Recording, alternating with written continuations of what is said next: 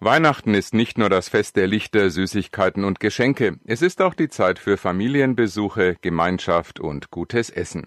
Zu Heiligabend und an den Feiertagen haben wir viele Gelegenheiten dazu, aber was soll man kochen? Am Telefon begrüße ich jetzt unseren Knödelexperten Timo Burger. Servus Timo. Ja, grüß dich. Timo, was gibt's denn bei dir an den Feiertagen? Ja, ganz klar die Ente mit Knödeln. Kannst du uns das Rezept verraten? Ja, bei uns ganz einfach. Die Ente macht meine Mama und für die Knödel bin ich verantwortlich.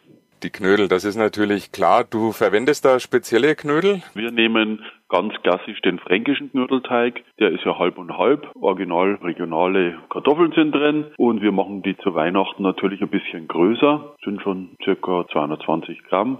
Und ganz wichtig, gefüllt mit den Brotwürfeln. Da nehmen wir immer Weißbrot, schön mit dem Butter anrösten in der Pfanne muss man aber mindestens immer die doppelte Menge äh, zubereiten, als man eigentlich braucht, weil beim Knödelkochen da immer die Hälfte schon verzehrt wird.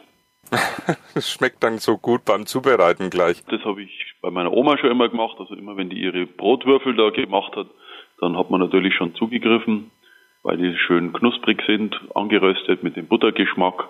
Äh, schmecken die so natürlich gut und noch besser dann im Kloß. Macht den äh, lockerer, er ist ja dann schneller gar und wenn man den Knödel dann aufmacht auf dem Teller, geht er schöner auseinander und macht einfach den Knödel ein bisschen eleganter und saugt dann auch nochmal die Soße besser auf. Und auch der Buttergeschmack innen überträgt sich dann auf die Kartoffel. Also das ist einfach eine harmonische Sache und gerade zu Festtagen sollte man sich schon die Zeit nehmen, den Klosteig, die Knödel mit den Brotwürfeln zu füllen. Also eine richtige Familientradition bei euch. Dann Blaukraut dabei? Blaukraut, ganz wichtig, schön gewürzt. Es gibt äh, tolle fertige Mischungen. Nehmen wir das vom Alfons Schubeck. Kann man gespaltener Meinung sein. Ich finde, das Gewürz ist sehr gut, das Blaukrautgewürz. Und ganz wichtig, auch nochmal ein bisschen mit Butter montieren, glaube ich, sagt man in der Fachsprache. Einfach, dass man am Schluss nochmal ein bisschen Butter dazu gibt. Und das gibt's dann am Heiligabend?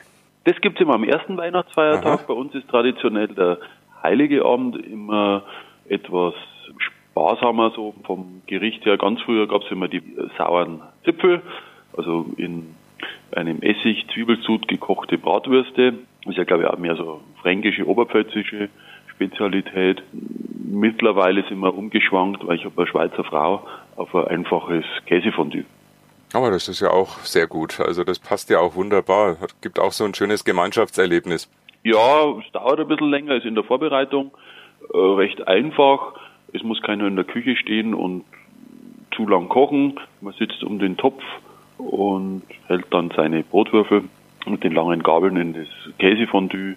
Und das ist eigentlich eine schöne, gemütliche Art, den Weihnachtsabend zu verbringen. Vor allem, man kann auch ein bisschen einen Kirschschnaps dazu trinken. Passt ganz gut. Einen guten Weißwein, fränkischen, Silvaner am besten. Das passt natürlich super dazu. Ist ein Wein eigentlich auch im Blaukraut mit drin bei der Ente? Roter? Eher nicht. nicht. Eher, eher nicht. Den, den Rotwein, den trinken wir dann lieber zur Ente einen guten und schmecken dann die, die, die Soße wird natürlich im, im Rotwein auch eingekocht. Das komplette Rezept gibt's ja auf eurer Internetseite zum Nachlesen für alle die Hörer, denen es jetzt zu schnell gegangen ist. Ja, wir haben es nach bestem Wissen und Gewissen haben wir es hier auf die Seite äh, geschrieben. Ich habe es schon mal auch selber nachgekocht. Also ich hoffe, jeder schafft es. Ist eigentlich von der Schwierigkeit her mittelschwer, würde ich mal sagen. Ein Klassiker, aber sollte eigentlich jeder, jeder hinbekommen. Vielen Dank, Timo. Dir und deiner Familie ein frohes Fest. Ja, auch an dich und die Hörer.